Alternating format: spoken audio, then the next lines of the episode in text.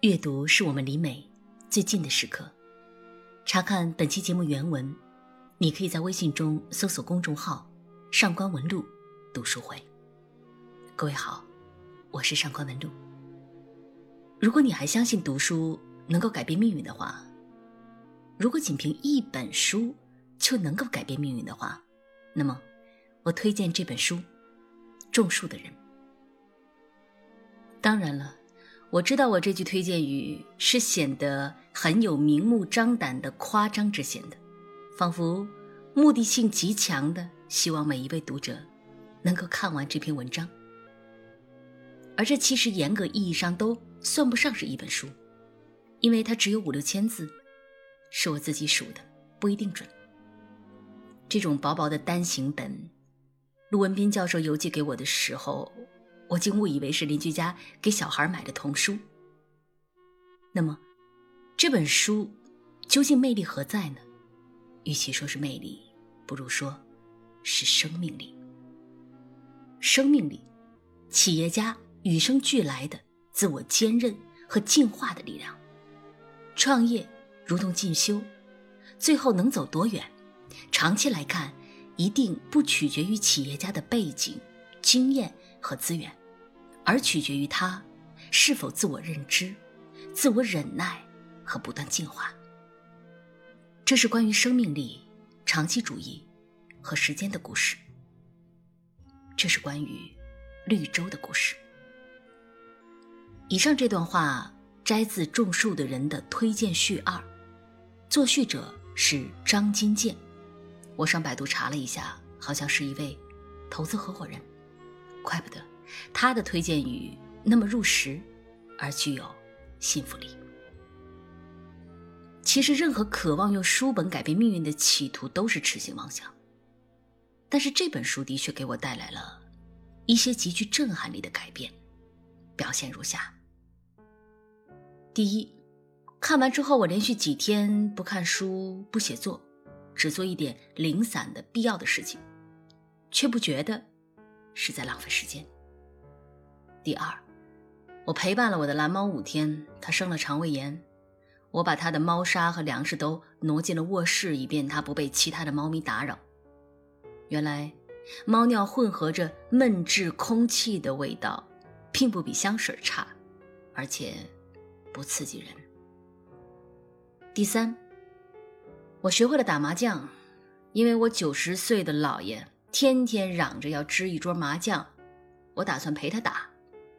我是在手机上学的，每天练习好几个小时，但没有觉得自己玩物丧志。第四，最近我每天都会在院子里剪枝除虫。北方秋日的寒冷却能催开院子里更多的玫瑰和绣球，而毛毛虫居然还活着。今年三月份，我花了四块钱买的两只雏菊，泡在水里长出了根须。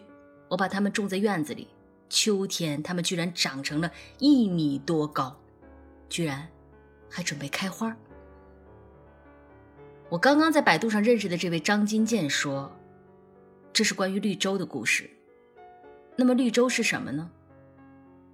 绿洲不是烂俗的情怀，不是温吞的鸡汤，更不是什么无关痛痒的治愈，而是一种能够止息你内心深处蠢动的。欲望之疼痛的，在荒漠上涌起的气浪。无论如何挣扎，生命总要被消耗殆尽。但如果这个过程中能够种下一棵树，再种下一棵接着一棵的树，这些树滋养了沙漠，这些树就拥有了救赎的力量。更多的关于这本书的感悟，还是看我师妹张燕婷的文字吧。他比我体会的更深入。大家好，我是上官文露读书会的主播燕影。当我第一次拿到这本书，我对这样一本袖珍的小书产生了好奇，想象着在这本书单薄的身体里，会蕴藏着怎样一个故事？一个种树的人。身上会发生什么样的事情？会不会他也如小王子一样，住在另一个神秘的星球上，并种下了一些奇形怪状的树？又或许他种下的树，如青鸟中的蒂蒂尔和米蒂尔遇到的那些张牙舞爪、能说会道的树。种树的人亦如生活中所见，普通寻常。如若不增加点想象和梦幻的养料，用什么抓住读者的心呢？直到读完这本书，我发现自己犯了一个错。我低估了一个简单而朴实的故事中蕴含的巨大能量。法国著名作家让·吉奥诺的《种树的人》，讲述了一个孤独的牧羊人在一片荒原中植树成林、创造奇迹的故事。故事的叙述者我，独自一人徒步于荒无人烟的阿尔卑斯山区。这人迹罕至的山区。仿佛是被上帝遗弃的一个角落，水流干涸了，村庄废弃了，生命的迹象消失不见。在这样的环境中，我看到了一个荒原中的黑影——牧羊人。牧羊人解决了我当下的生存困境，也让我更多的了解了他。原来，牧羊只是他的第二职业，他的第一职业。是种树。我第一次见到他，是在一九一三年，他五十五岁，种树的第三年。此时他的橡树刚好三岁，种下的十万棵橡树存活了一万棵。在放牧之余，他将之前悉心挑选的完美的橡子，一颗一颗埋下，让这荒芜的不毛之地暗暗的怀有了生命。他是一个单身汉，曾经有一个完满的家。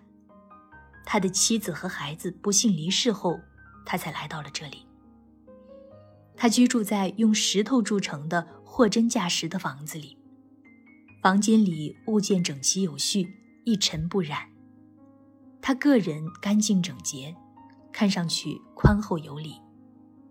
他大多数时候沉默寡言，用心。笃定地做着他认为有意义的植树之事，在大多数人的观念中，一个人总是会一直眺望一个目的地，才能努力跋涉。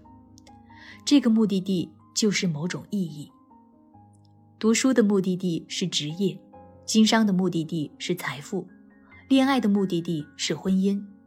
没有目的地的努力被视为无意义的忙碌，而一旦无法走到目的地，脆弱的人便开始被失败的阴影所笼罩，自叹时运不济。可若是走到了目的地，又会被欲望满足后的空虚、无聊所折磨。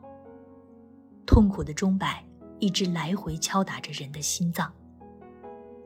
而种树人懂得一种简单的幸福之道，因为他的目标不是种够五万棵，亦或十万棵树木，他心中所想的。只是改善这片土地荒芜的状况，他并没有明确的目的地，亦或说他的目的地就是种树。种树的意义就在于种树本身。因而，当资历尚浅的我向他描绘一幅未来的美丽画面，三十年后这十万棵树将出落得郁郁葱葱，他却轻描淡写的回答。如果上帝愿意给他三十年，他会再种很多树。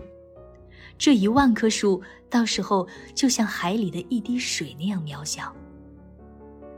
变化的过程大于静止的结果。那个所谓的目的地已融化在流动的时间河流当中。种树人是流逝的时间中静止的一点，是荒芜而单调的荒原中。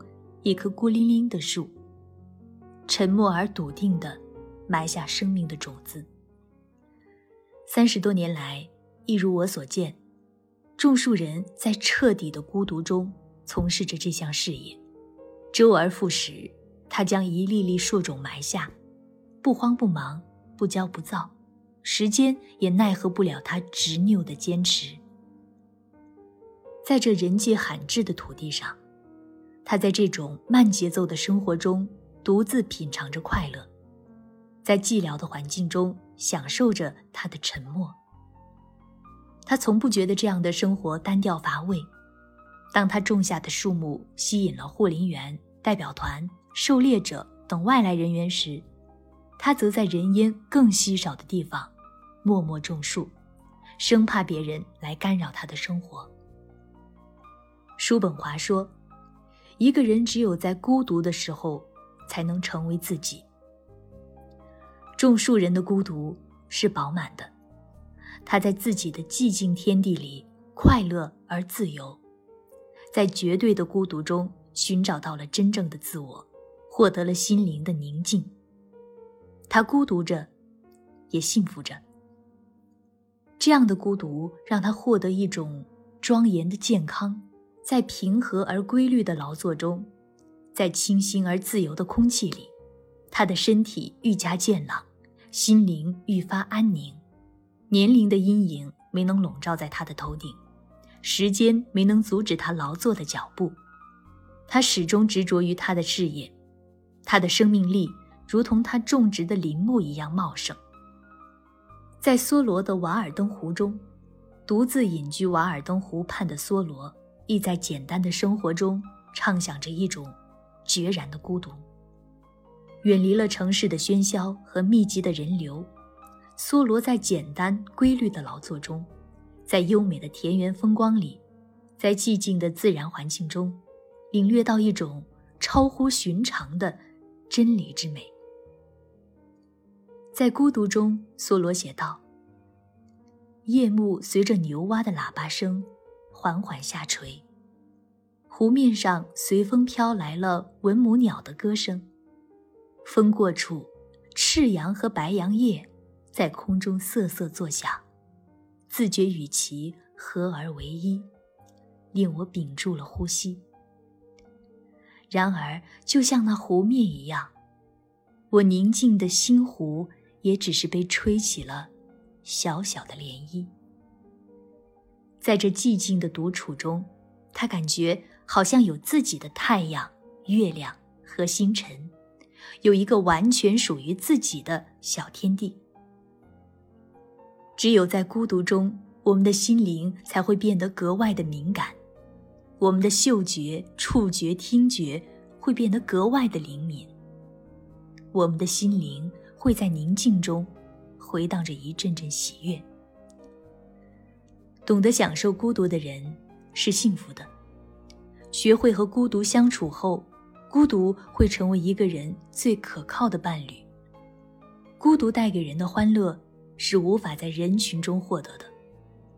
孤独是自己与自己对话的过程，能让一个人的灵魂更为丰盈，精神更加饱满。所以，种树人才会在一种恶劣而荒芜的生存环境中感到幸福，在一次次种树的挫折中没有被失望打败。他拥有孤独的幸福体验，领会简单的幸福之道，在荒芜的生命中创造了一片绿洲。当经历了战争后，疲惫的我再次踏上种树人所在的那片荒原。种树人已经六十岁，一个濒于养老的年纪，但他却更加健朗了。他的事业在他调整后更加壮大。他减少了羊羔，增加了蜂巢。至于我想象的一万棵橡树，已被浩浩荡荡、延绵十余公里的森林所替代。树木不仅有橡树，还有山毛榉、白桦，长得健壮而茂密。河道里重新流动着河水，草丛、花圃、垂柳，像魔术似的变了出来。这是一个不起眼的孤独的种树人创造的奇迹。但别以为眼下的一切会让他就此安享晚年。他始终不停地种树。一九三三年，七十五岁的他搬迁到离家十二公里的地方。重建了石屋，种植山毛榉。一九三五年，七十七岁的他在三十公里外继续种树。这一年因战争导致他最早种下的树被砍伐，但他毫不知情。一九四五年，他八十七岁，在他的持续种植下，曾经荒芜的土地已经不见踪影。直至一九四七年，八十九岁的他不得不被死亡阻拦了种树的脚步。在他不停止的种植下，一片荒原变成了幸福的栖居地，重回了生机与闲适。幸福的农场出现了，古老的泉水复活了，悠然的村庄重现了，节庆的气氛复苏了，甜美的生活开始了。一片荒漠变成了迦南之地。简单的劳作一日似一日的重复，他沿着时间的轨道。投下了一粒粒种子，一点一点长成参天大树，再汇聚成一片森林，形成一个绿色生态系统。生命在持之以恒中创造了一个奇迹。每每我们感叹于生命的渺小时，恰是对自己不作为的一种托词。屠格涅夫说：“我们的生命虽然短暂，而且渺小。”但是伟大的一切却正由人的手所造成。人生在世，意识到自己的这种崇高的任务，那就是他的无上的快乐。生命在时间面前无所逃遁，只能认认真真沿着时间之旅去播下一颗颗希望的种子。渺小的生命无需渴求伟大，但可以无时无刻一点一滴创造伟大。一如种树人艾勒泽亚尔一日复一日的种树，他不在意树木的存活率与环境的恶劣，也不希求某一天会创造一片森林，但美丽入土的种子都是奇迹的开始。这让我想到了电影《阿甘正传》，呆傻的阿甘无异于世俗的成功，却成为了橄榄球明星、成功的企业家。跑步横跨美国的名人，他身上拥有的这些光环，正是得益于他的简单和坚持。法国作家让·吉奥诺这本《种树的人》，通过这样一个简单的小故事，唤起了心灵的希望，让人领会到幸福的真谛。故事叙述没有所谓技巧，一如种树人没有种树的技巧，一切都在简单中流荡。在平凡中，让人领会深邃的人生意义。